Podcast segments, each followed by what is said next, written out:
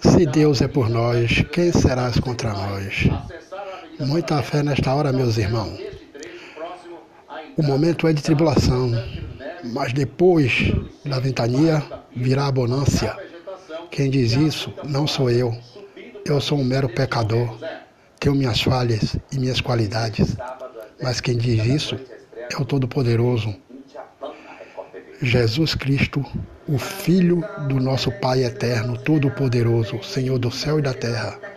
Então, meus irmãos, firme. Nós nunca estamos à deriva, porque Jesus está sempre no leme e no comando. Muito bom dia para vocês e destaque essa pandemia, na fé de Deus, irá passar. Muito, muito obrigado a todos vocês. Tenha fé, meus irmãos sob o comando da nossa